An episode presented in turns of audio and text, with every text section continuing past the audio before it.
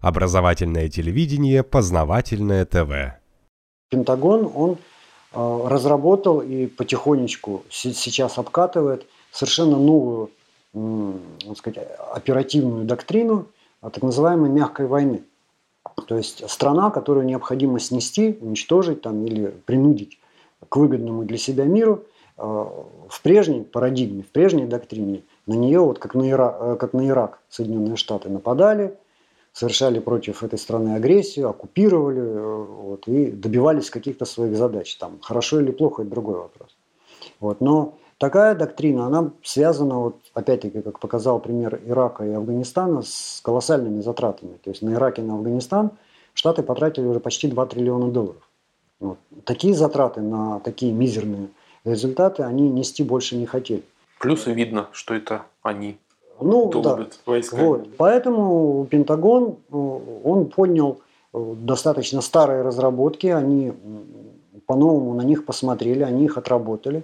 И они создали новую концепцию войны, которую сейчас используют именно в Сирии. Это так называемая концепция мягкой войны. Суть ее довольно простая, э, если рамочно ее оценить. То есть на территорию страны засылаются огромные массы боевиков. Вот проплаченных, там, мотивированных, как угодно. То есть не всем платят, то есть у некоторых джихад в голове сидит. Вот. Эти люди внедряются на территорию страны, внедряются на территорию городов, смешиваются с населением, а потом начинают э, просто резню. Я разговаривал с нашими офицерами Генштаба в мае месяце этого года в независимом военном обозрении в начале мая. Была такая, был такой небольшой круглый стол, и там вот офицеры нашего Генштаба сказали о том, что они на основе сирийского опыта провели определенные расчеты. То есть военные, они же любят цифры. То есть они люди конкретные. Да. Они по сказать, итогам именно вот сирийских событий провели расчеты и выяснили для себя, что для того, чтобы запустить вот эту мягкую войну в городах, достаточно иметь 0,25 э, от общей численности населения вот этого города боевиков. То есть для миллионного города достаточно всего двух с половиной тысяч человек, чтобы запустить э, беспорядки. То есть когда две тысячи с половиной человек э, там, в Казани, в миллионном городе, начинают резко громить э, полицейские участки, нападать, э, убивать вообще все, что шевелится, захватывать там в полицейских участках склады с оружием, нападать на граждан и так далее. То есть волей-неволей государство будет вынуждено вводить туда уже не просто полицию, не просто даже внутренние войска, а уже армию. И, собственно говоря, армия и будет делать за э, противника всю основную работу. Она будет стрелять по этим боевикам из пушек, утюжить их танками, вот, и разрушать собственный город, собственную инфра- инфраструктуру, собственные объекты жизнеобеспечения. Вот то же самое, что происходит в Сирии. То есть по большому счету не так много боевиков действует на территории Сирии по сравнению с сирийской армией. Армия это 300 тысяч человек, из которых воюет ну, примерно 1050-60, потому что остальные они тоже э, требуются, они несут там гарнизонную службу, э, обеспечивают и так далее. Вот, то есть против боевиков воюют 1050-60. И боевиков тоже где-то порядка 30-40 тысяч человек одномоментно находятся на территории Сирии. Вот, но они постоянно прибывают. Вот. И за счет этого армия, по большому счету, сама уничтожает свою собственную страну. Потому что никаких других способов воевать с боевиками, кроме как вот уничтожать их с помощью тяжелой техники, авиации, невозможно. А боевики, они стремятся именно в города. В Сирии города, они практически все миллионники. То есть Алеппо миллионник, Дамаск миллионник, там, Хомс миллионник. Вот. И, и поэтому разрушения, которые наносятся вот э, этим городам, они колоссальны. И по сути смысл мягкой войны заключается в следующем. То есть сама страна, вот, ведя вот такую войну с э, боевиками, она сама себя разрушает, она сама себя ослабляет. На сегодняшний момент э, экономическое состояние Сирии просто катастрофическое. Потому что ну, невозможно вести нормальную экономическую деятельность в такой ситуации.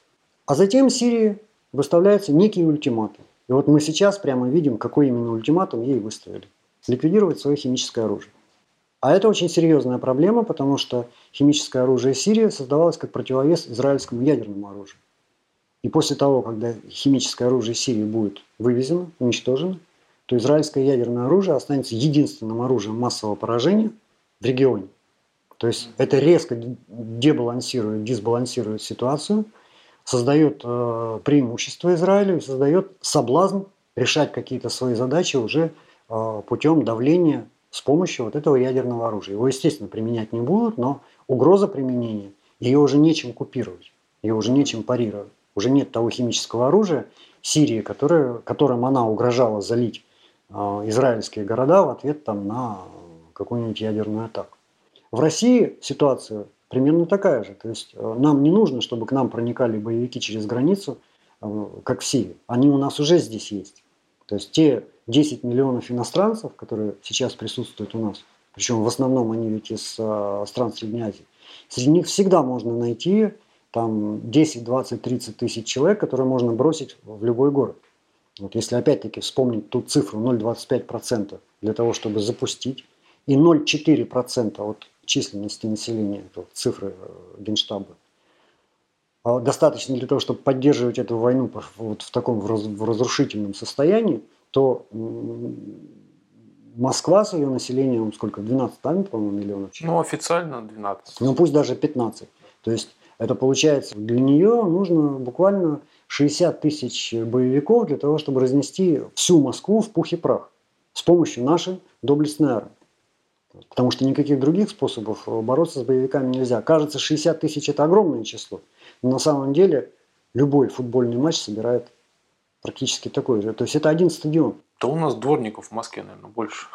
ну и рабочих там разных. Дело в том, что да, э, хозяйство всех мегаполисов, и Питера э, у нас, и в Москве, оно уже э, отдельными секторами полностью захвачено приезжими, иностранцами. То есть торговля розничная, практически вся, если не считать гигантских вот этих супермаркетов, ну и там они работают на низовых должностях. Вся розничная мелкая торговля, вся в их руках все транспортное сообщение, все эти маршрутки, автобусы, ну, не все, конечно, но большинство у них и так далее. То есть кому воевать уже есть. То есть понятно, что далеко не все и, совершенно не все из них э, это джихадисты. Но из миллиона человек найти там 10 тысяч, 5 тысяч э, людей, которых можно мотивировать через те же молельные комнаты, которые вот у нас в Питере накрывали постоянно на Апраксином дворе – а здесь, по-моему, вот на Никольской набережной не так давно накрыли какие-то молельные комнаты. Фактически это такая, а, это с одной стороны военкоматы, через которые а, проходят эти люди мобилизацию, а с другой стороны это ну, такой центр идеологической обработки. Поэтому для России это тоже ситуация очень тяжелая. Вот этот прецедент с химическим оружием Сирии очень тяжелый, потому что вполне достаточно здесь у нас немножко повоевать таким же образом годик, а, несмотря на то, что, конечно, наша армия это не сирийская, но тем не менее, вот когда а, велся тоже расчет, то выяснилось, что в нашей армии можно создать ударную группировку численностью всего в 250 тысяч человек. Все, это максимум того, что мы можем сейчас наскрести для ведения нормальных боевых действий. И если а, боевики, как в Сирии, начнут действовать по территории всей страны, то эти 250 тысяч человек как тоненьким слоем масла размажется по всей стране, и эта война тоже будет, как в Сирии, вестись бесконечно. И вполне реально повторить сирийский опыт у нас, э, этот опыт мягкой войны, чтобы мы опустили сами себя как можно ниже, после чего нам можно будет выкатить какой-нибудь ультиматум. Познавательная точка ТВ. Много интересного.